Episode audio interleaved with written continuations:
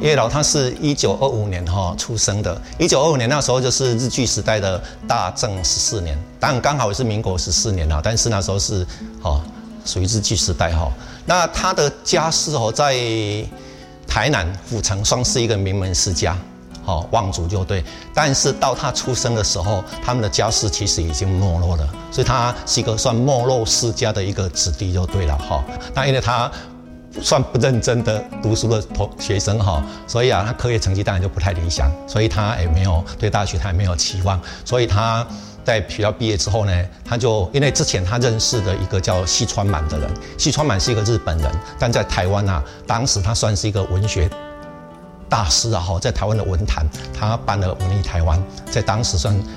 文坛一个很重要的人物。那西川满对。年轻的叶石涛哈的作品也很欣赏，因为他们的风格啊都是比较偏向所谓浪漫主义的，好，所以这一句话的意思呢，叶石涛一直在讲说他就是好有那浪漫的浪浪漫的情怀。那个西川满呢就邀请叶石涛哈那个那个毕业之后啊，就到他的台北的那个杂志社工作，所以他就没有继续升学了，到台北的文艺台湾的杂志社工作。那工作差不多一年左右，一方面工作，一方面就持续的。做他的文学创作，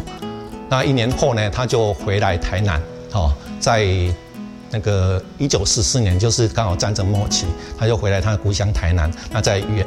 的原来的那个叫保公学校，就是现在的丽人国小，哦，当那个小学的老师。但是呢，他们平常习惯讲日语啦、台语啦。战后你不但要讲所谓的国语，哦，要看中文，而且他本身就是老师。你是老师，你还要教人家去说国语、看中文，这对他来说是一个很大的一个负担。所以叶石涛他为了学中文、说国语，所以他就去参加了在学校附近米街，对，金麦新美街那个地方，要参加一个读书会。